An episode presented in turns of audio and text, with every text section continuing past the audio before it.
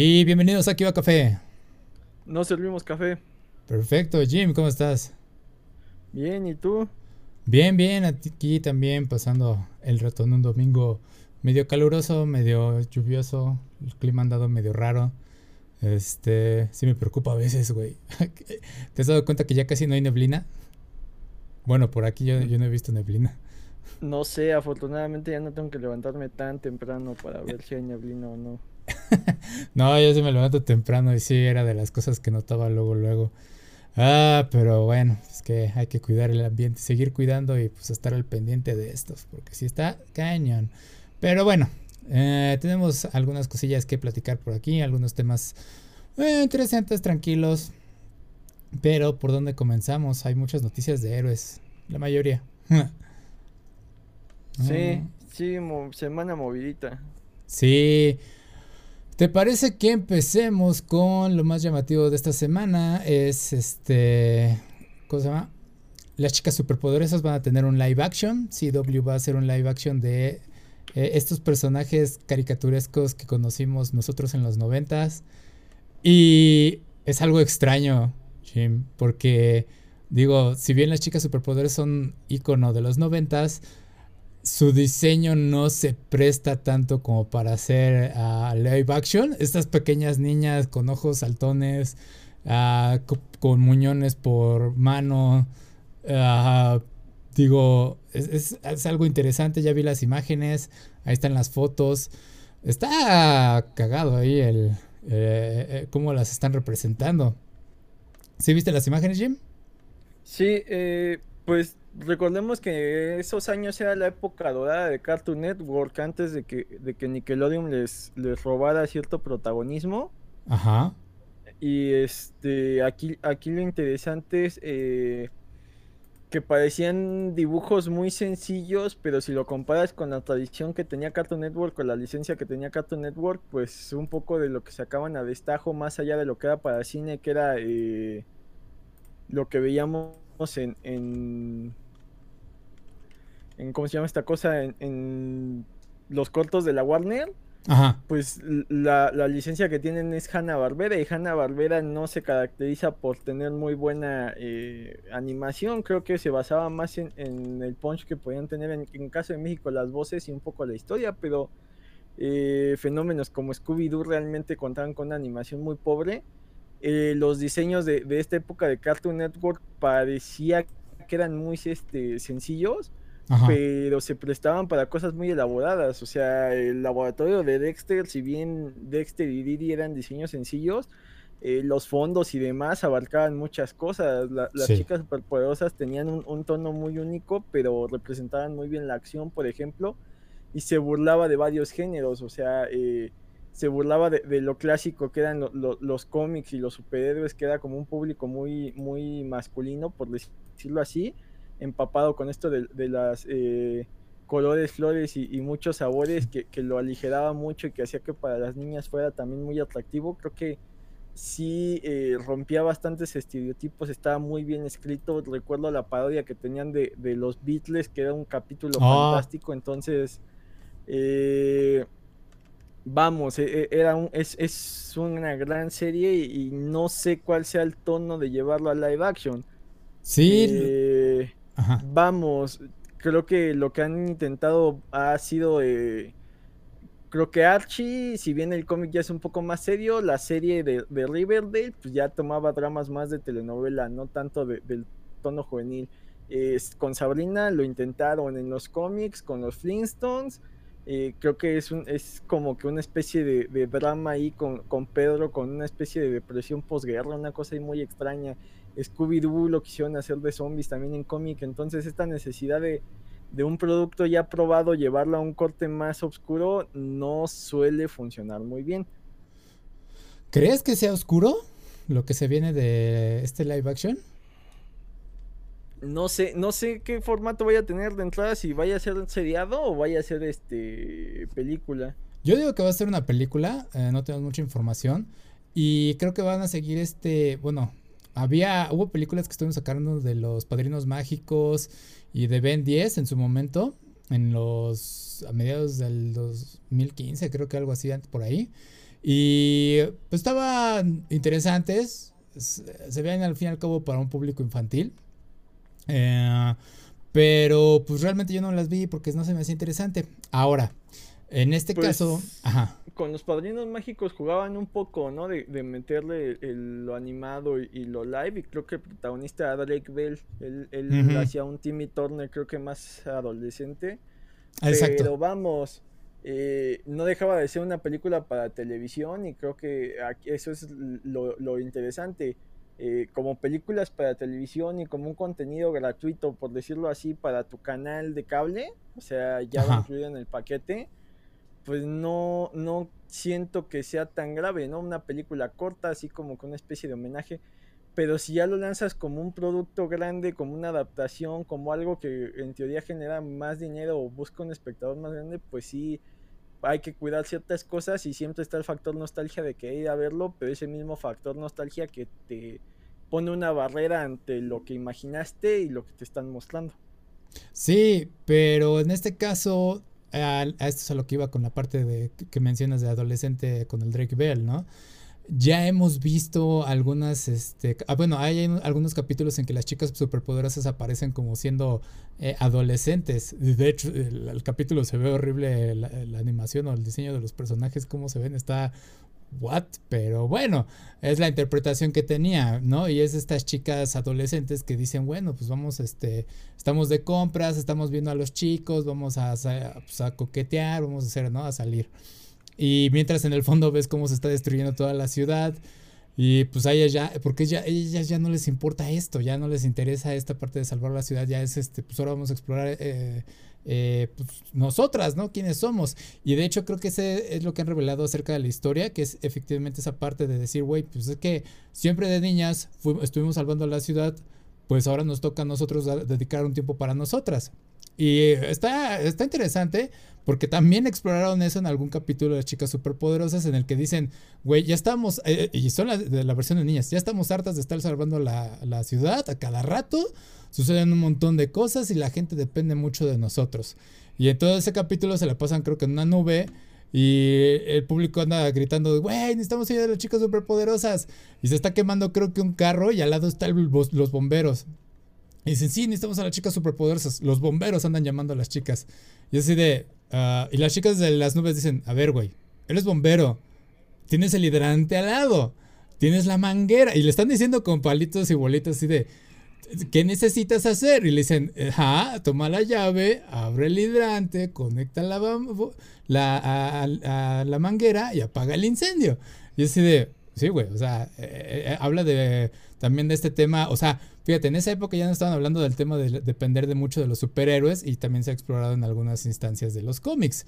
Entonces la chica superpoderosa, ajá. Pero ahí funciona como sátira dentro de este ambiente y esta estética de dibujos bonitos. Ahora pone a personas reales con fuego real, no funcionaría el mismo tono. Y, vamos, ya han tenido un par de versiones. Creo que una como con estética más tipo anime y, no funciona en un tono más serio. Ese es el, problema que yo le veo. Por más amor, por más eh, que, le pongan, por más que vienen, estén adaptadas, por más que, quieran hacer un gran producto, eh, hay cosas que no funcionan fuera de, fuera de tono. Entonces, eh, por ejemplo, Rick and Morty, un live action, y, ver lo grotesco y lo rudo que es eh, el Rick, no funcionaría. Necesitarías un actor muy, muy gracioso, pero, pero esta barrera que te pone que sean animadas es lo que te permite ver lo grotesco y, no, y no huirle. Entonces, no sé aquí qué también funcione, porque eh, vamos, sí tienes a las tres protagonistas, creo que por ahí avisaron quién va a ser el profesor Antonio, pero ah, mucho de, de, sus villanos, que también ahí radicaba mucho del éxito, veo complicado llevarlos a live action con un diseño más realista. Eh, más allá de, de, la especie esta de representación que tenían contra el demonio, veo muy raro un mojojojo realista, veo muy raro un peludito realista, entonces eh, es, eso creo que es una de las, más, de las más grandes barreras y sumado al tono que le van a dar, si va a seguir siendo un tono de sátira, de burla de, lo que son las caricaturas o lo que son los cómics, podría funcionar. Digo, ahí tienes The Voice, que The Voice eh, en cómic es muy grotesco, muy sexual, muy gore y, la serie eh, entendió un poco esto, pero dijo, bueno, que está de moda eh, el relajo que traen con el DC Universe, el relajo que trae con el MCU, cómo Disney se ha apoderado de, todos los mercados y se burlaron más de esa parte y la violencia y, lo sexual en vez de ser el tema central que pasa a ser en, el cómic de Boys, es el aderezo de la otra historia que te están contando. Acá habría que ver qué tono intentan darle y qué tanto quieren regresar al nicho de, de, viejas glorias de Cartoon Network y qué tanto ya quieren empezar a pegar con, sus propias licencias que podrían ser Batman y demás que, eh, creo que los, los, los que participaban en Cartoon Network eran más fans de, Marvel las parodias eran un poco más relacionadas. Dexter y ellas mismas se encuentran con un grupo similar a los Vengadores. Mm. No sé qué tanto tengan esta libertad de, de, volverse locos y empezar a traer cosas de las licencias viejas o qué tanto se quieran centrar en ellas tres y, que te empiecen a meter, ah, bueno, es que eh, fulanita tiene un novio y ahora el arco del novio y, a lo mejor está muy bien desarrollado, pero de entrada, pues si nunca las viste con un novio o es un personaje nuevo para la serie, si estás buscando ver lo mismo, va a hacer que la gente pierda eh, el interés de verla. Entonces es un producto muy arriesgado y a mí me causa mucho ruido que quieran eh, revivir licencias en otros ambientes es una apuesta que rara vez funciona, pero el entretenimiento suele ser muy cíclico. Para, muestra está eh, eh, lo que hablábamos la semana pasada o antepasada, que Space Jam básicamente vamos a volver a ver la misma película, pero con, otro actor y otra animación, pero la idea es la misma. Entonces, este factor nostalgia creo que cada vez se explota más, pero no sé que también salga. Yo digo, realmente no hay que esperar mucho y es más un experimento, ¿no? Ahí van a tirar dinero o se están dando el lujo de tirar ese dinero o vamos a ver qué onda. Eh, realmente no vamos a ver a las chicas superpoderosas como las conocimos, es lo que yo digo. No vamos a ver a las chicas superpoderosas como las conocimos en caricatura de yendo a rescatar el crimen. O sea, lo que decía yo es más estos momentos de, güey, pues ahora vamos a ver a la ciudad, este, conocer más a la ciudad sin las chicas, ¿no? Y obviamente van a tener sus superpoderes y van a hacer como que unas payasadas de, ay, deja, voy rápido a esto y pues van a salir volando, ¿no? Ah, no, no, no creo que sea de mucha acción. Eh, la otra es que quería agregar que los trajes que vimos, perdón, eh, los van a cambiar. No creo que se la pasen con ellos todo el tiempo. Si se lo pasan con ellos, pues ok. Pero yo estoy apostando a que van a hacer como que, bueno, ya nos cansamos de los trajes de, niñas y nos vamos a cambiar, ¿no? Porque pues sí, eh, ha habido varias instancias de las chicas superpoderosas con otros vestuarios, incluyendo el anime, que bueno que me recordaste. No lo vi ese, pero decían que estaba bueno. Y vaya, recordemos, no creo, o hay chistes dentro de la serie que eran para adultos o que no nos dábamos cuenta, ¿no? Ah, había, por ejemplo, a la amiga, una de sus amigas, una niña, dicen este, que yo también fue creada por accidente, es lo que me dijeron mis papás. Y yo así de, ah, ok. Eh, también algunos coqueteos de la señorita Velo con el alcalde. Eh, no me acuerdo, es cosa de buscarles, ¿no? Pero por ejemplo, Lel, pues realmente no prestabas mucha atención a que era el diablo. Y bueno, pues lo aceptabas de alguna forma. Entonces, no creo que eh, tengamos que esperar mucho de ello. Va a estar interesante el proyecto, ver cómo qué lanzan en el tráiler. Ese sí, ya vamos a darnos ahí cuenta de qué va a tratar la historia. Van a decir algo como ya la ciudad está a salvo desde hace muchos años y ya, ¿no? O sea, no creo que veamos a Mojo Jojo por ahí. O quién sabe, porque era el villano más icónico de la serie. Pero algo más ahí, Jim, que agregar. Pues eh, creo que lo, lo, de que aparecieran con el, típico vestido, con el cinturón mm. negro y su vestido con su color característico, creo que iba, va más de la mano para empezar a generar expectativa. O sea, no, no es casualidad que esas sean las imágenes que se hayan filtrado.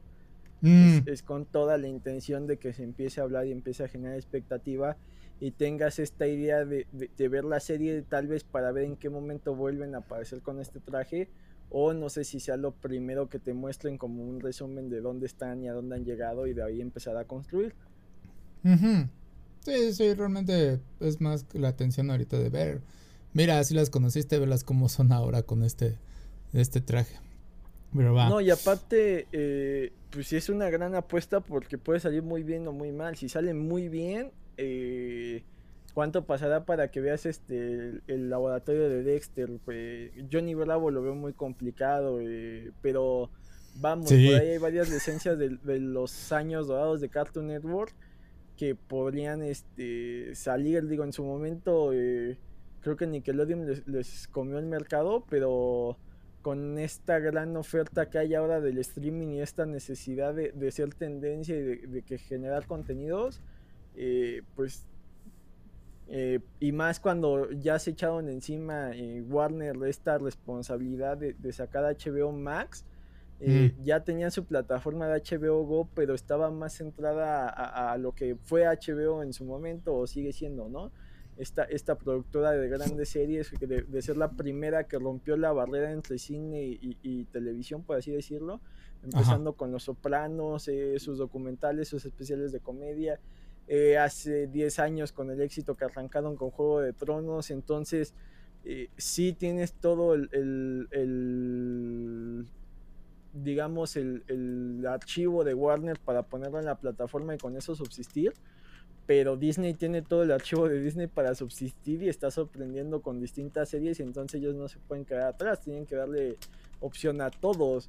Y muchas de esas opciones tienen que ser infantiles porque los niños venden y, nos, y, Warner pues eh, más allá de un par de, películas de Lego creo que sí ha estado un poco lento en, esa cuestión de entretenimiento y, no sé insistimos no sé cuál vaya a ser el tono de esta serie y para qué público vaya dirigido sí no, Y digo Dexter's Lab traerlo a live action se podría pero yo me quedo con la película animada. Fue. Estaba fantástica esa película animada de Laboratorio de Dexter. Sigue. Está genial, güey, en todos los sentidos. Pero ah, ah eh, Chica Superpoder estuvo medio sosa. La película nada más era la introducción. Como el comienzo. No tenía gran cosa. Este, pero en cuanto a Cartoon Network y eh, película animada de ellos, me quedo con la de Dexter. Ah, ahora sí. Eh, siguiendo con superhéroes, Jim, ¿te parece que hablemos un tanto de, Falcon and the Winter Soldier? Si gustas, digo, ya va creo en el tercer cuarto episodio. Cuarto, yo, yo voy en el segundo, pero tengo una idea de qué sucedió en el cuarto. Y los primeros dos capítulos te dan una idea del tono a lo que va. Ah, ¿Dónde comienzo? Güey, eh, tengo una duda. ¿Se murió Steve o no se murió Steve o todavía no confirma nada ahorita en Winter Soldier, bueno, en Falcon and the Winter Soldier, de que ya se murió el, eh, el Capitán América original.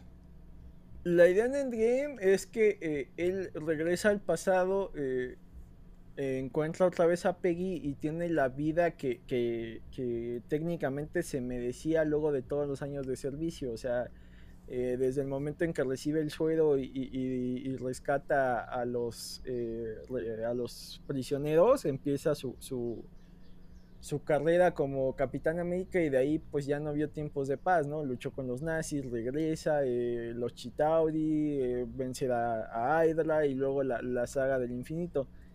Entonces eh, buscan, digamos, que ese sea como que el final. Ya, ya Iron Man tuvo un final más trágico, le dieron unos años de, vida en familia y ahora buscan que, Steve tenga este final.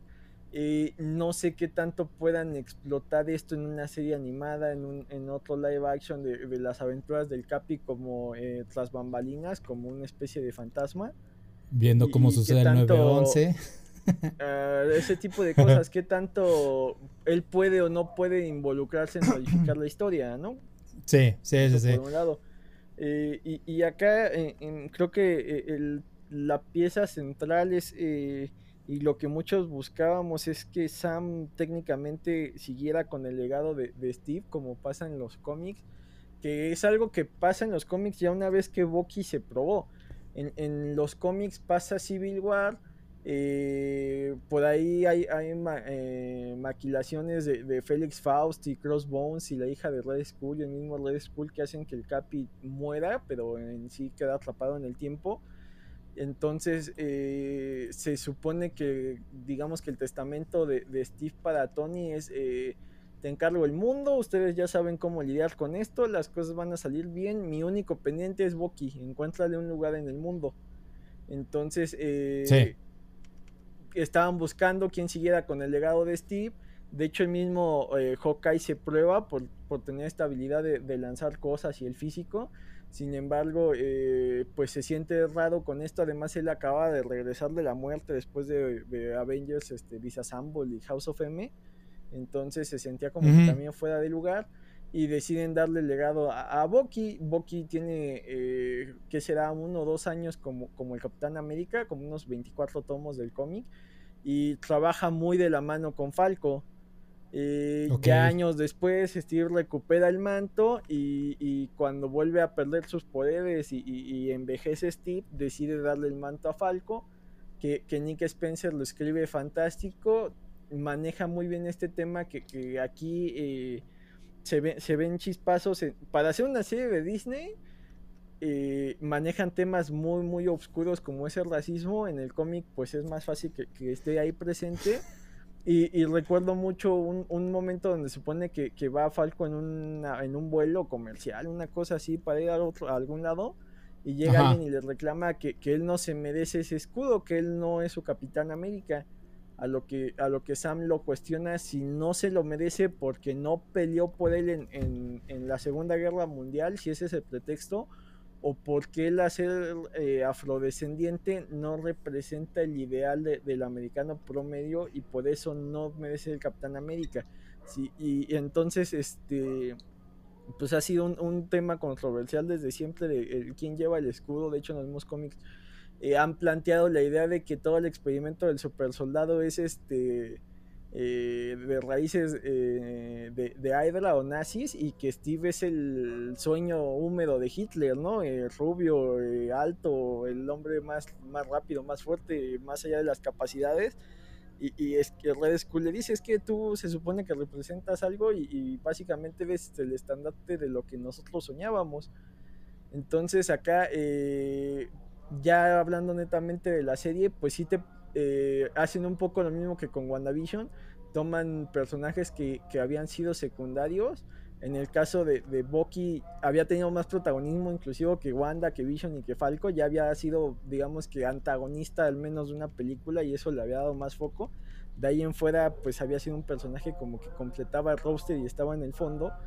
Acá eh, manejan muy bien qué, va a hacer con ellos, eh, eh, profundizan bastante en personajes que no habíamos visto tan, tan eh, interiorizados y aparte el tono es uno que Marvel ya maneja muy bien, lo hace muy bien en Winter Soldier, que es esta historia de espías. Y los cómics del Capi así son. El Capi no se caracteriza por enfrentar a, grandes villanos o amenazas eh, cósmicas. Es más un cómic de espías. Entonces me agrada bastante que, que, aterricen esto porque no es lo mismo pues ser Thor o, ser un, Avenger, digamos, de, con, del eh, roster que sabes que va a ser el que se enfrente a amenazas tipo Hulk, a nivel Vengador, ¿no? Se volvió el meme hacer un, un Spidey, hacer un Falco, hacer un Bucky, que tal vez son amenazas más pequeñas, pero no por eso pues, son historias menos interesantes.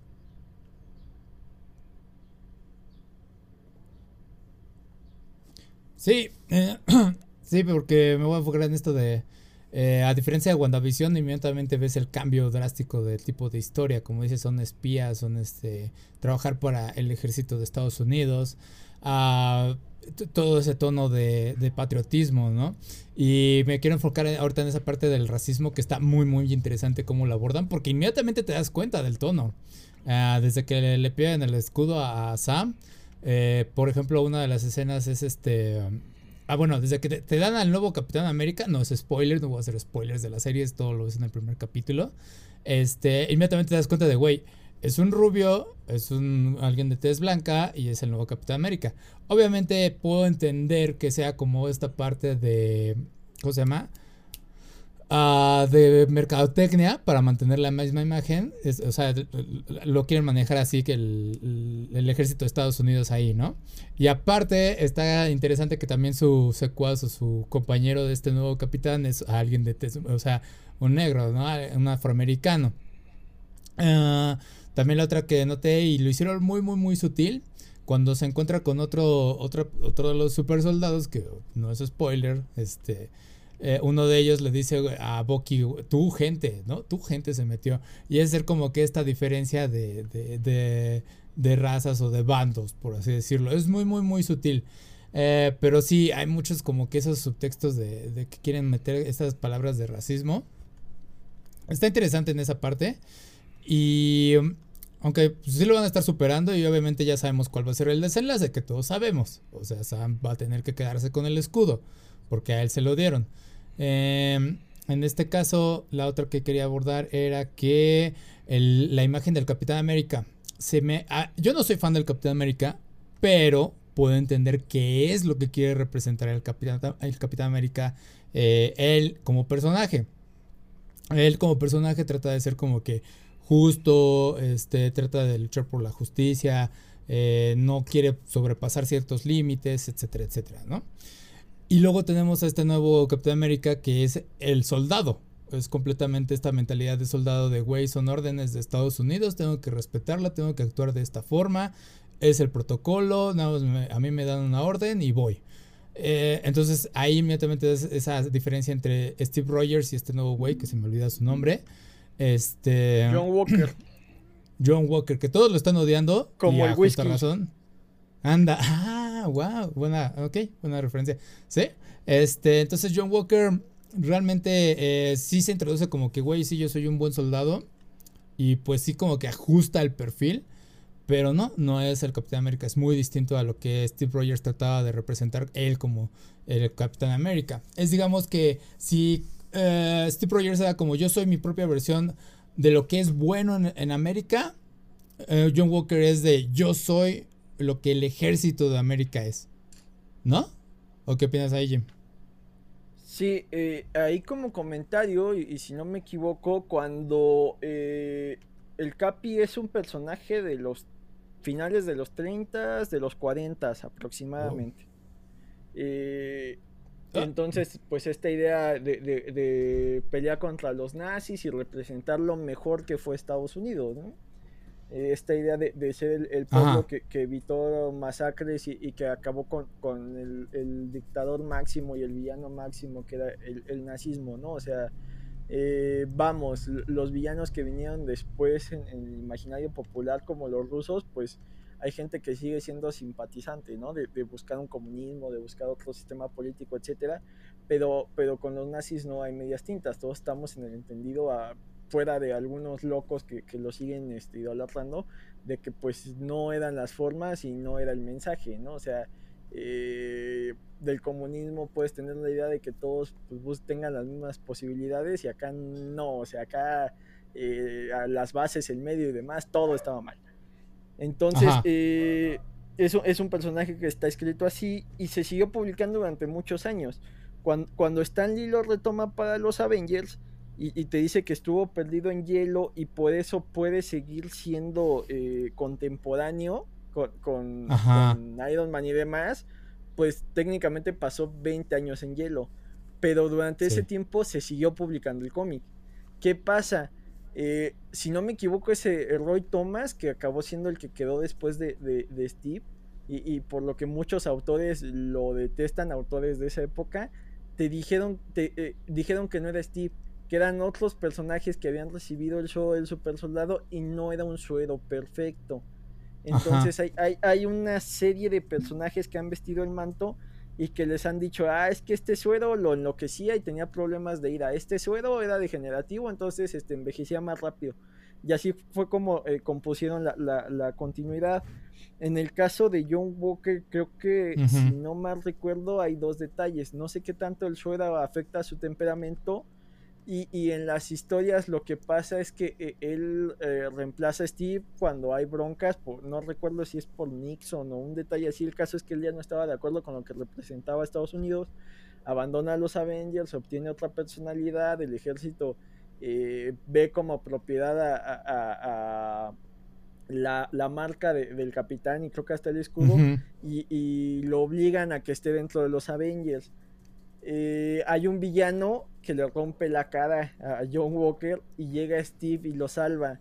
Entonces el, USA Giant eh, tiene este complejo de haber sido el reemplazo del Capi que nunca pudo ser y que aparte el Capi tuvo que venir a arreglar su desastre. Entonces, eh, ya sin hablar de más spoilers, creo que eh, eh, eh se apela Russell, el actor es, hijo creo de Kurt Russell, que ya fue Ego en, Guardians of the Galaxy.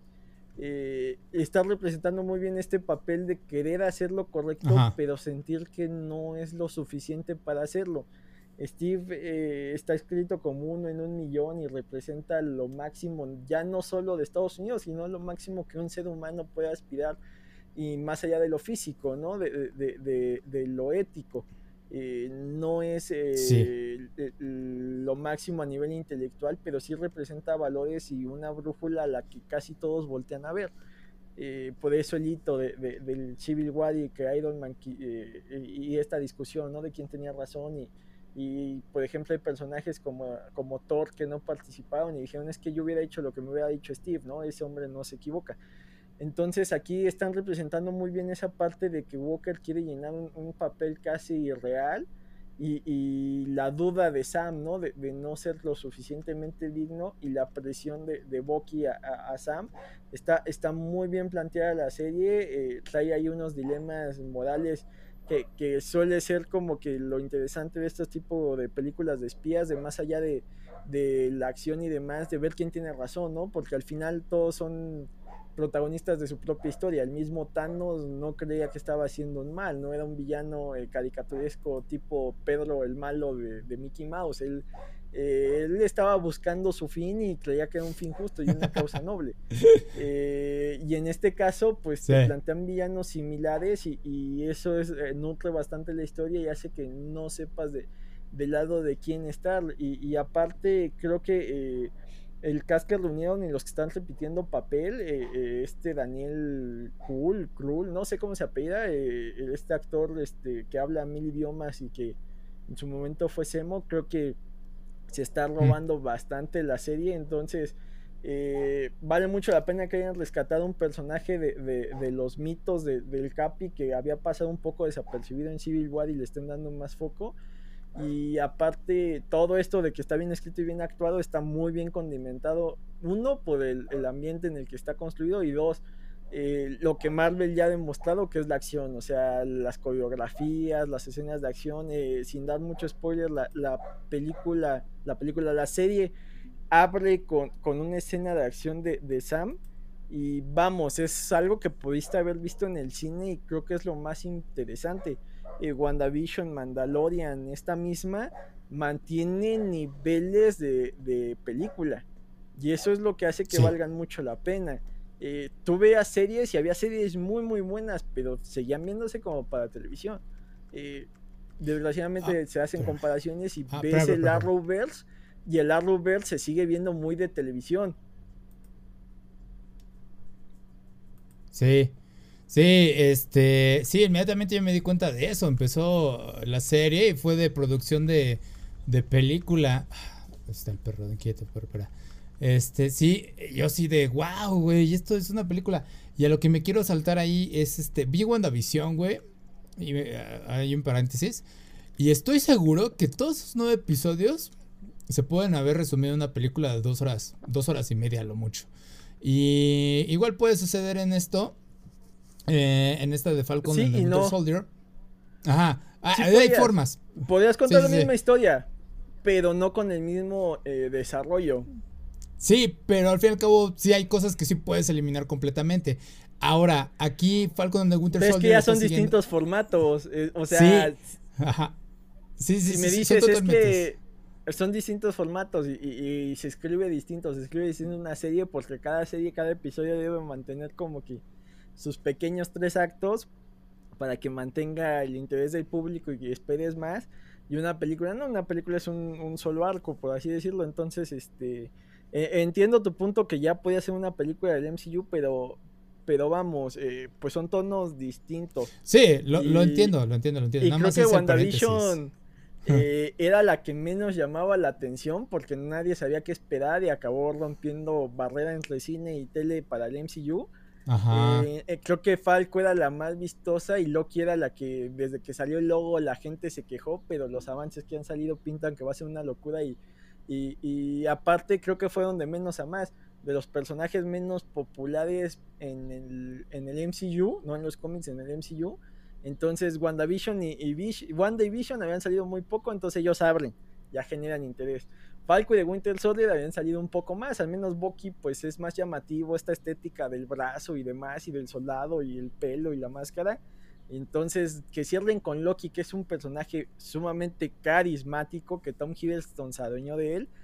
Eh, esperemos que esté a la altura de las expectativas porque están construyendo muy muy bien y ya se ha demostrado que es imposible mantenerse en ese tono, o sea, de las veintitantas que hay en el MCU, hay varias que no son muy buenas. Entonces esperemos que las series logren romper este, esta racha de que haya buenas y malas. Sí, sí, uh, saber qué, qué tal. O sea, digo, lo que me está agradando otra vez ahí, ya para cerrar el paréntesis muy grande, eh, me está agradando este formato de que están haciendo series auto, autoconclusivas. O sea, no necesitas sacar WandaVision 2. O sea, necesitas eh, seguir con otra serie, eh, lo que vas, bueno, lo que aparentemente va a ser eh, Doctor Strange and, ¿cómo se llama? Eh, ahí se me olvidó el subtítulo de esta cosa. Otra este, temporada. Pero, o sea, no necesitas sacar WandaVision 2. Ajá. O sea, necesitas continuar. Es como si siguieras el MCU en, en, series, así de sencillo. Entonces, pero sí puedes ver de alguna forma que sí se pueden reducir en películas. Y como dices, la ventaja de las series es que puedes expandir en otros temas. Eh, bueno, ya para ir cerrar ese tema, eh, nada más rápido, es eh, el Disney, bueno, tiene planeado que va a sacar, ¿cómo se llama? Abrir el, ¿qué? Avengers Campus, así se llama, Campus. y, el concepto me parece que es, me recuerda a My Hero Academia, vamos a Plus Ultra. Eh, digo, está bien, se, se, ve interesante, vi algunas imágenes. Al fin y al cabo es una nueva sección de Disney. Eh, van a, pues ahora sí que modernizarse, ¿no? Porque ya tienen mucho tiempo con secciones como del viejo este y todo eso. Eh, abrir esto, pues es aprovechar más este, sus licencias. Y pues nada más dicen que está, se ve retrasado por lo del COVID y ahora va a salir en junio sí o sí. Eh, nada más que lo van a restringir, creo que a los que están en el estado de California, el acceso. Y pues tienes que sacar, bueno, el mundo sigue, tienes que aún así sacar dinero y pues va, se ve... No, no hay muchos de los anuncios que digan va a haber una atracción de Thanos y como que dos de uh, Spider-Man por lo que leí. Pero pues eh, algo con qué empezar, ¿no? Y ya yo creo que lo van a ir cambiando conforme saquen más cosas de, Marvel. ¿Qué, pues ahí, ahí hay varios detalles. De entrada, las atracciones que existían eh, de forma legal estaban en Universal. O sea, Universal tenía creo que una atracción de Hulk, algo de no sé qué gama y un viaje de Spider-Man. Ajá. Eh, de la competencia, pues las licencias de, Warner las tienen los parques de Six Flags. No sé qué tanto sea una organización independiente que usa esas licencias o sean los mismos dueños.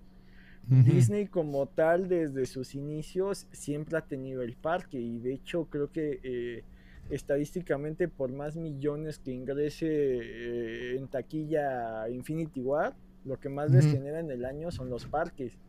Y, pues es, inevitable ver por qué. Tú vas a un parque de Disney y son miles de tiendas, o sea, eh, por cada atracción yo creo que fácil son cuatro tiendas y casi todas te venden lo mismo. Es, eh, no hay mucha diferencia, o sea, tal vez la parte que está de Pixar tenga más productos de Pixar, pero si le rascas en la tienda más grande vas a encontrar lo mismo que ya viste allá. El detalle es que no haya filas en las tiendas y sigas comprando.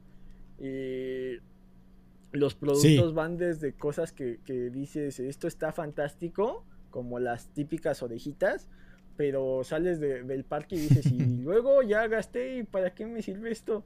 Yo, yo me quedé con las ganas de comprar las orejitas, pero me ganó la idea de, ¿sabes qué? Es que no, como dices, hay atracciones que ya están muy viejas. E, en mi caso, pues no hay tanta queja, ¿no? Me tocó ver la parte de, de, la atracción de Indiana Jones que siempre quise ver. Pude comprar mi Mickey Mouse con el traje de Indiana Jones que siempre quise. Entonces, pues no hay tanta queja, pero eh, explotación de las cosas es fantástica. O sea, productos de Frozen hasta la Tasgo, la vez que yo fui, acaba de salir, si no me equivoco, eh, fue hace cuatro años, yo creo que la segunda de Star Wars aproximadamente, de, Rise of the Skywalkers, o no sé cómo se llamaba. Y este. Y había productos de Kylo y de BB-8 para aventar para arriba. O sea, explotan las licencias y, se como cual mercenarios. Y aparte mantienen este espíritu y esta idea y, esta tierra mágica que, que, para, al menos en México, pues realmente es, es como mitológica. Es una tierra que no cualquiera tiene la capacidad de ir entonces, eh, estar allá, pues, eh, cumple la expectativa de que todo sea mágico y que ahora exploten la licencia de Marvel. Por ahí ya había detalles, había productos, pero se notaba que no estaban al 100. O sea, eh, por cada producto de, de, Marvel, yo creo que veías tres de Star Wars y por cada uno de Star Wars veías tres de Disney, a esa proporción. Y, y, las atracciones, pues igual, ¿no? Te quedabas con esa espina de si ya son dueños, ¿por qué no hay? Eh, que ya sean dueños y que te vayan a sacar una atracción de los guardianes, que te vayan a sacar el edificio de los Avengers, que te vayan a sacar atracciones de Spidey. No solo es ir y subirte a la atracción, o, si es un juego, o, si es este interactivo, o lo que quieras, pues es toda la experiencia. Por lo que escuché, va a haber un restaurante con temática de, de, de Hank Pym y del hombre hormiga, y esta idea de que haya comida muy grande o comida muy chica, pues pinta para hacer una locura el menú, los detalles en las mesas, todo esto lo tienen sumamente bien cuidado. No, no dudes que, que hayan aplicado esta tecnología holográfica y que en las mesas veas al hombre hormiga caminar por toda tu mesa. Y son experiencias que estando ahí, pues, pues ya las pagaste y las disfrutas con, con locura. De sí. de productos a, a, a, a raudales y, y, es, son experiencias muy, muy agradables. Digo, eh, Universal tiene todos los que son de Harry Potter y, te garantizo que para los fans es mágico. Sí. Eh, y realmente es mágico, ¿no? No haciendo el juego de palabras con Harry Potter.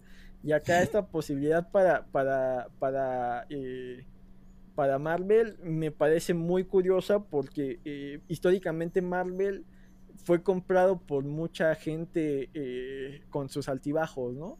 Y, siempre había alguien que la quería vender y te decía, es que este tiene el potencial de ser el nuevo Disney. Tiene la cantidad de personajes para ser el nuevo Disney. Que ahora sean parte de Disney y que Disney no los vaya a desaprovechar nunca, me parece algo hasta karmático y, vamos, siempre hay quejas, ¿no? De, los fans más acérrimos, el fans de la, de, la coleta de caballo, la playera negra y, que se cree metalero y Sí, yo también tengo playa negra. y que se queje, ¿no? Eh, a muerte de que eh, es que están arruinando a mis personajes. Vamos, para que, para que eh, tipos como Frank Miller tengan la, libertad. tipos como Frank Miller, como Alan Moore, en su momento tengan la libertad de escribir el cómics que, quieran y, que lleven a Batman, a Spider-Man, a quien tú quieras, a lugares muy oscuros. Y que los que consumamos cómics podamos leer esto, eh, se debe a que la licencia es rentable y que dices, bueno, voy a sacar este cómic para fans, que yo sé que tal vez no venda mucho a nivel mundial como una película, pero los fans me lo van a agradecer. Porque la licencia ya me está generando dinero a lo estúpido en productos para bebé. Entonces tenemos que entender que es un negocio y que esto abre las puertas para que haya más series, más películas, más cómics y no al revés de decir, ay, es que me lo están arruinando, no, y, te apuesto que el fan de Playera Negra, si va a este parque y por más que sea Disney, lo va a disfrutar como un niño de 10 años. Y aparte esa es otra. Para que un adulto pueda ir y comprar un set de Lego de miles de pesos y, y es el adulto que ya trabajó, tuvo que haber sido el niño que fue a ese parque y que se volvió loco con ver a los personajes este eh, en, live action. Entonces, eh, yo sí estoy muy interesado y, espero algún día tener la posibilidad de ir y habrá que ver qué más ofrecen. Y, lo que decías, el mundo sigue y el mismo Japón creo que ya estaba, eh, lanzó, ¿no? El, parque de, Mario hace un mes a lo más. Entonces, ah, pues las cosas tienen que seguir. Sí, y ahí abro paréntesis, güey se estaban quejando de que no querían que los extranjeros fueran a ver los Juegos Olímpicos. De hecho, se van a hacer los Juegos Olímpicos, pero no quieren que vaya el público extranjero. ¿Por qué? Porque COVID, ¿no? Eh, curiosamente, ¿qué sucedió? Yo dije, güey, van a abrir el parque de Nintendo. ¿Qué creen que va a suceder? Pues sucedió, güey. Ya ahí donde está el parque ya hubo un alto número de contagios de COVID por los mismos japoneses. Digo, ah, podrán ser altos en, tecnología y en sociedad y todo eso, pero pues ahí les falló un poco las matemáticas. Quizás pues sí redujeron el número de contagios, pero bueno, eh, Nintendo deberían de haberle puesto una restricción a Nintendo, aunque sea una empresa independiente, pero ah, veamos qué va a suceder si no se repite. Espero, o sea, en el caso de, Estados Unidos ya se están vacunando bastante gente. Yo creo que sí se va a reducir el número de contagios. Y pues que le vaya bien al Avenger Campus cuando abra. Güey, yo en el sentido ahí de atracciones interesantes. Si eh, eh, con la de Star Wars pudieras armar eh, tu propio sable de luz, ahora imagínate armar tu propio reactor de, Iron Man, güey. Estaría genial. Deja tu reactor, armar tu propio lanzarredes. Ah, oh, eh, puede hacer por el reactor. el reactor que se vaya al diablo, güey. Pues tu lámpara de noche, güey, la conectas ahí en tu, cama. Este, va, a ser una, va a ser una locura porque la gente que tienen ahí Disney detrás Ajá. Eh, mantiene, o sea, más allá de, de, la innovación tecnológica, mantienen la magia de tal forma. La vez que yo fui estaban remodelando algo y, y te sonará como una estupidez, ¿no? O sea, tú pones una malla como está en construcción y se acabó.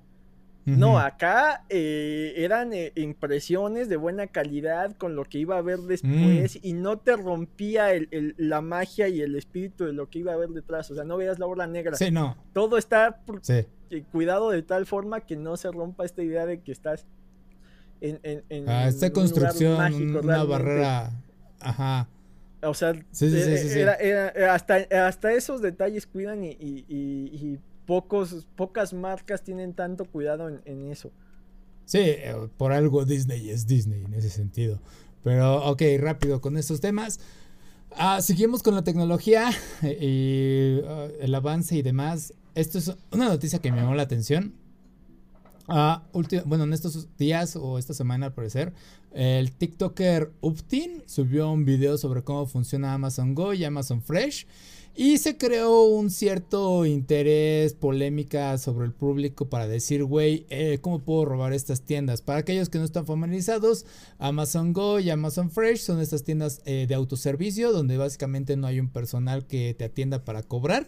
Tú puedes entrar con tu celular, eh, agarras lo que tú quieres comprar, ya sea por ejemplo unas papas, y inmediatamente el sistema sabe que agarraste unas papas y tú cuando sales te hacen el cobro. Eh, todo esto es a partir de, cámaras de seguridad. Tú, ya no necesitas escanear el producto. O sea, la cámara ve que agarraste incluso unos churros y ya también te los... Te dice, ok, esta persona agarró churros, cuando sale, cóbraselos.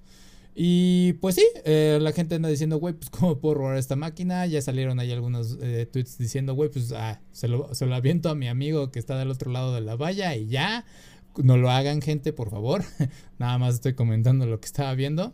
Eh, entonces, está interesante. Sí, es parte del futuro, pero también salió la polémica de que alguien por ahí dijo, güey, eh, Estados Unidos se anda quejando, o bueno, la gente de allá se anda quejando de que los inmigrantes le puedan robar el trabajo. Pues, ¿qué creen? Lo están haciendo las máquinas de un hombre blanco, del dueño de una corporación. Es así de, ajá. Pues no le salió también eh, la preocupación. Y digo, veo el beneficio de estas máquinas de tu servicio sí se ven coquetas, eh, pero el plan creo que es que abran 3.000 tiendas en Estados Unidos, ahorita nada más hay 30 en todo ello. Y digo, pues es el futuro, se ve coqueto, me agrada el concepto, pero si estoy del lado de esto de que, güey, pues qué onda con la gente. Eh, ya se va a reducir estos empleos que, vaya, son de medio tiempo al fin y al cabo. Eh, que pues, para aquellos que no tienen las mismas oportunidades, pues les ayuda de alguna forma. ¿Qué opinas de ella? Mm, por ejemplo, Walmart, aquí en México, ¿no? Pues en Estados Unidos ya tenía esto de los cajeros este, automáticos, por decirlo así. Entonces tú pasabas con tu carrito, escaneabas producto por producto, te decía cuánto era y metías el dinero en la máquina y te decían, ah, bueno, fue tanto y se acabó.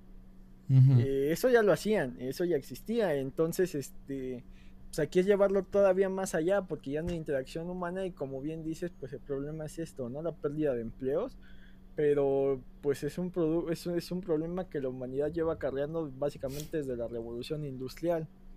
esta explotación de que se ha pensado en ello. Pues ya son temas este, pues, sociales que, que pues yo la verdad no tengo como que el, el bagaje filosófico, cultural e intelectual como para tratar de resolverlo aquí, pero ah, bueno, eh, lo que lo que me llama más la atención es esta eh, tendencia de, del hombre de, querer romper las reglas y por eso sentirse eh, superior y, más listo, ¿no? O sea, vamos, pues si quieres robar, formas hay mil, ¿no? Y estafar, formas hay mil el ideal de estas tiendas pues es que, cada quien respete y, por lo general muchas cosas están planeadas así, ¿no? El ideal de un semáforo es que todos lo respeten, pero pues sigue habiendo gente que se lo pasa y sigue provocando accidentes, entonces eh, me parece triste que como humanidad pues sigamos explotando los fallos en el sistema. Eh, dirías, bueno, eh, pues a Amazon una pérdida de unos chetos pues no les afecta, ¿no? Pero acaba siendo una bola de nieve que tal vez afecte eh, eh, a pequeños distribuidores, ¿no? Que, no sé, un distribuidor pequeño en bolsa eh, los chachitos y son los chachitos los que más se roban y por ende Amazon ya no te va a comprar chachitos. Pues entonces, sí acabas afectando a alguien, ¿no? Más allá de, que sea Jeff Bezos y que, lo veas como Lex Luthor y que soy un revolucionario y de las grandes industrias a lo mejor eh, el, camión de los chachitos pues te dice, ya para allá ya no voy. Y les piden a, alguien que tenga un trabajo honesto y solo de un conductor de camión de chachitos, ¿no? Entonces, eh, a veces no medimos consecuencias y nos sentimos este Tyler Durden, ¿no? En, The Fight Club, pero pues en un ecosistema eh, geopolítico y económico en el que vivimos, pues hay un efecto mariposa ahí bastante interesante y, y esta necesidad, ¿no? De, de querer ser eh, antisistema y ni siquiera hacerlo como con argumentos, ¿no? Más por, por moda o por querer mostrar cierta inteligencia que, que realmente pues no estás demostrando, pues es lo que lleva a que la gente le compre discursos a gente como Donald Trump, ¿no? Sí, sí, y queramos o no, la otra es que tenemos que llevarnos bien con la tecnología y portarnos bien, porque este tema me llevó al el hecho de que quieran robar estas tiendas, me llevó a pensar en China. Como ya sabemos, en China hay millones de cámaras y que ya tienen rastreado a toda la gente. O sea, ellos saben dónde está cada persona. Si cometen una infracción, creo que ya se está implementando el sistema de que inmediatamente les cobren una multa a su, a su cuenta bancaria. Este, si se pasan un semáforo es de multa y te la cobro luego luego. Entonces ahora pensemos que si en eso en un futuro llega a Estados Unidos, a todo el mundo, eh, las cámaras están viendo y pues ya eh, te van a ver que si ya saben que agarraste algo, ¿qué les falta para identificar tu rostro y decir, ah, este es fulano, fulano agarró esto, fulano se saltó la barda y se las ingenió para no pagar cierta cosa, ahora hay que cobrarle. Ah, ah, tiene sus pros y contras en cuanto a decir, güey, pues sí me late, eh, es porque pues ahora sí que vamos, va a haber más orden y a la vez no me late porque es como que mucho control. Entonces, ah, ah, ah, hay un pues equilibrio ahí interesante que hay que encontrar. La utopía fascista del, del. La utopía fascista del gran hermano, ¿no? De, de, de Orson Welles. Orson Welles, él era el, el, actor, ¿no? George Wells, creo que era el. Bueno, de, de 1984 el libro, la novela. Y George Orwell. Ya ves, yo aquí con la diferencia de George Orwell. Eh, vamos, eh, pues ya ahí caes en el dilema moral, ¿no? De, si el hombre eh, se va a portar bien porque en su naturaleza cabe la bondad o se va a portar bien porque va a tener a este gran hermano que en su momento pues la ética cristiana te lo maneja en que Dios lo ve todo, ¿no? Y que si te portas mal te vas a ir al infierno, pues acá es pues una misma idea pero tecnológica y aplicable, ¿no? El gran hermano lo ve todo y si te portas mal, pues vas a pagar consecuencias. Entonces, ¿dónde dejas la posibilidad de que el hombre decida portarse bien solo porque es lo correcto? Pues sí planteas ahí dilemas eh, morales muy, muy interesantes, ¿no? De, eh, qué tanto está bien hacer las cosas porque es lo correcto y qué tanto porque voy a pagar consecuencias. No sé, eh, te digo, es un, es un tema ahí bastante, bastante complejo. Hay varios, de hecho hay varios experimentos en los que hacen que... Uh, le dicen a la gente, mete una canasta y dime cuántas canastas metiste, pero en lo que yo no estoy, ¿no? Y hay gente que miente, eh, hay gente que le pone el experimento de que un cuadro con un ojo y cuando sienten esa mirada, pues ah, dicen la verdad, cosas así. y ahí me salto rápido el tema, uh, justamente la moral es algo que se debe controlar con un sistema mecánico, con un sistema como la religión o por una sociedad. Y, es que esto es, está, cagado esto. El anime de The World Ends With You es un anime que va a salir, o creo que ya salió. Este es de un videojuego. Tiene buena, buena música y la mayoría de ella es tocada por la banda Ali. Y lo que sucedió es que van a cambiar el opening porque el baterista de la banda cometió un crimen. No han dicho que, hasta ahorita no han dicho qué crimen cometió, pero debido a ello están censurando ese opening, por así decirlo, es una censura, porque lo están removiendo y van a modificarlo por otro de la banda, creo, no, no, estoy seguro en esa pues parte. No tanto pero censura, eh, más bien es como deslindarse, ¿no? Ajá, eh, eh, van de la mano y ahorita voy con eso. Este, porque sí, o sea, se van a deslindar totalmente de esto. Y es interesante porque Japón hace mucho esto. Ay, güey. Voy a ponerle pausa aquí al audio porque está pasando algo. Dame un minuto. Ajá. Sí. Listo, ya pasó. Es que era un auto con una música muy alta. Eh, digo, eso ya sucedió muchas veces en Japón. Eh, eh, tengo otro ejemplo. En Sega por ejemplo, hace poco en Yakuza Like a Dragon, el nuevo juego, el, uno de los actores de voz se descubrió que había consumido algún tipo de droga y también fue cambiado totalmente y también le cambiaron el, papel en otras de sus este, apariciones. Entonces, sí es como que interesante como ver cómo Japón está censurando todo este tipo de acción. Bueno, deslindándose de todo este tipo de cosas, como diciendo, hey, eh, esto fue malo, no queremos tener ningún tipo de relación, pero al fin y al cabo es un tipo de censura que están haciendo porque es como decir, güey, en nuestra sociedad las drogas o otros delitos están muy mal y no queremos promoverlos. Entonces, como decir, te digo, esa parte es de censura porque es como, güey, existe, es real. Son temas que tú tienes en tu, en tu, en tu ciudad y que hay que tratarlos. Ok, sí entiendo que esa censura ayuda a que ya no se cometan o que se vean como muy, uh, son castigos muy, muy altos y decir, pues no, no se comete porque esa es una parte que también tiene Japón, es, hey, este, si cometes un acto, estás siendo, te vas a volver como que un, este, exiliado, por así decirlo, de la sociedad cosa que es muy muy real. También, por ejemplo, eh, tengo el manga, se llama Act Age. Hace poco, o bueno, hace unos meses, el autor se vio involucrado en, un, ¿cómo se llama? Un asalto, no, ¿cómo se llama? Acosó a una chica, a un estudiante. Y a partir de eso fue como que, güey, tenemos que quitar al autor del manga. Ahora nada más se queda la dibujante, se tiene que encargar del manga y llevarlo a cabo. Pero ahora sí que cambió totalmente la calidad y era un manga bastante popular por allá. estaba bastante bien escrito. Entonces, sí, todo esto digo, es parte de que una censura. ¿Qué opinas, Jim? Creo que más que censura, pues es la, forma de no separar al autor de su obra. O sea, no es tanto que lo esté censurando, es más como no elogiar este tipo de comportamientos. Tienes el, caso contrario de, de, Estados Unidos, o sea, eh, casi toda la filmografía de Tarantino eh, pues fue producida por Harvey Weinstein. Y no por eso vamos a, Los estudios dijeron se va a dejar de distribuir y, se va a enterrar. O sea, ahí sigue disponible y sigue generando dinero. Tienes toda la discografía de Michael Jackson, que, el tema se reavivó hace poco con, el documental que sacó HBO, eh, que es Living Neverland, si no me equivoco. Mm. Eh, que muchas estaciones de radio decidieron dejarle pasar su música, pero vamos, mete Spotify y ahí sigue.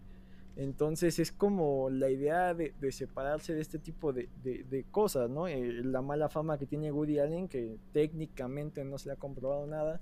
La demanda que hay contra Roman Polanski por, por eh, enocinio, si no me equivoco. Eh, tienes el caso más reciente que yo recuerdo, que es eh, en la película de Joker, la, canción de rock and roll que, que usa en la escena donde va bajando las escaleras que estaba bailando, pues es de, Gary Glitter, que, está condenado creo que desde los 80, una, no, desde 1999 por pornografía infantil y en el 2015 por abuso sexual, o sea, y tentativa de violación.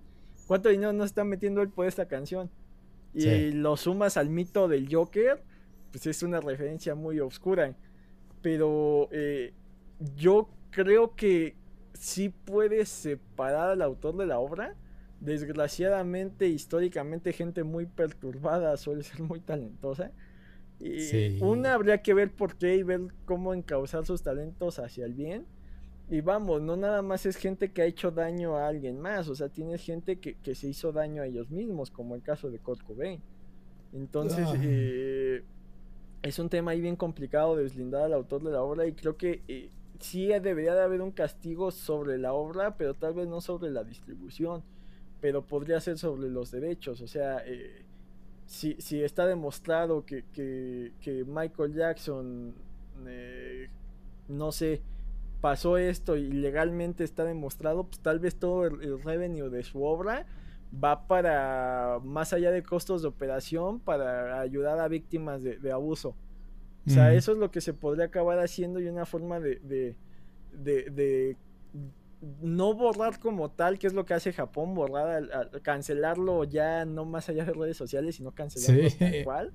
pero, pero buscar separar. Yo, yo sé que es bien complicado y hay gente que, que no puede separar y, y, y, dice, pues era una pésima persona y no voy a consumirlo. Es válido. Hay gente que dice, bueno, yo sí lo separo y me vale.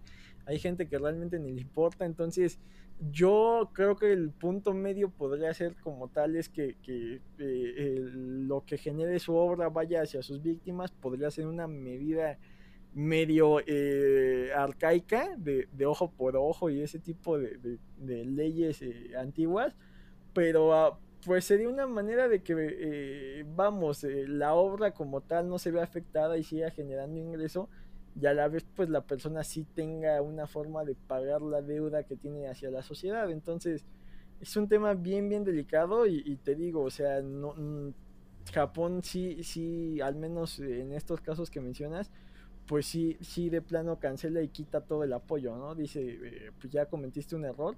Y, la otra habría que ver qué delito cometió. O sea, no es lo mismo juzgar a alguien que tuvo un pasón de drogas que juzgar a alguien que quiso abusar de otra persona. Sí, es, es que es evaluar, pero sí, Japón sabe qué es lo que quiere de su gente, o sea, qué es lo que quiere que hagan. Y bueno, o sea, casos hay muchos en Japón de ese tipo de cosas de que el autor comete cierto acto y la obra se ve afectada o dices, güey, ¿en serio? Y el más famoso creo que recordando es Rurouni Kenshin. Eh, lo que hizo el autor es como que te acuerdas de ese tema y es como que y ves a cuánta gente embarró. Creo que de hecho eh, Oda era Ichiro Oda fue uno de sus asistentes en su momento. Obviamente nada que ver, este, nada más es como que hay datos que descubres como que, wow, es una red bastante interesante de, lo que se hace allá en Japón. Y bueno, dices, no es tan perfecto, o sea, es, un buen país, es de primer mundo, pero pues si buscas, sabes, eh, puedes encontrar cosas bastante turbias. Pero ya, bueno, ya para terminar. No, y, culturalmente pues toma acciones, ¿no? Aquí tienes a, Gloria Trevi como un ícono todavía y a pesar de que estuvo enredada en cosas bien turbias, o sea, sí fue a la cárcel, sí pagó, digamos que su, sentencia. por decirlo de algún modo, pero vamos, aquí todavía tenemos esa cultura de no separar para nada, ¿no? Sí. No sé, no sé también qué tanto debe de haber espacio para la redención, ¿no? De pagar tu deuda con la sociedad y que puedas seguir adelante son temas bien delicados y hay quien dice, no, pues este, ya se confesó y ya que Diosito lo perdone y hay quien dice, no, pues este, métanlos en la cárcel, no nos dejen salir, hay quien exige penas todavía eh, más eh, arcaicas o más definitivas, ¿no? O sea, es un tema ahí bien, bien delicado. Creo que, que en teoría siempre debe haber espacio para la redención, pero pues nunca falta el ser humano que, que parece empujar esos límites y, llegar más allá de, lo redimible. Sí, pero va, pues ya para terminar, Jim, ¿dónde te pueden encontrar? En Twitter como Jim2 y busquen en los contenidos de Comics versus Charros. Perfecto, me pueden encontrar como Akiva Players, Facebook, Twitter, Instagram y YouTube. Y no hagan drogas, no cometan ningún delito. No, no son buenas las drogas ni nada de eso. Se cuidan, nos vemos. Cuídense. Bye.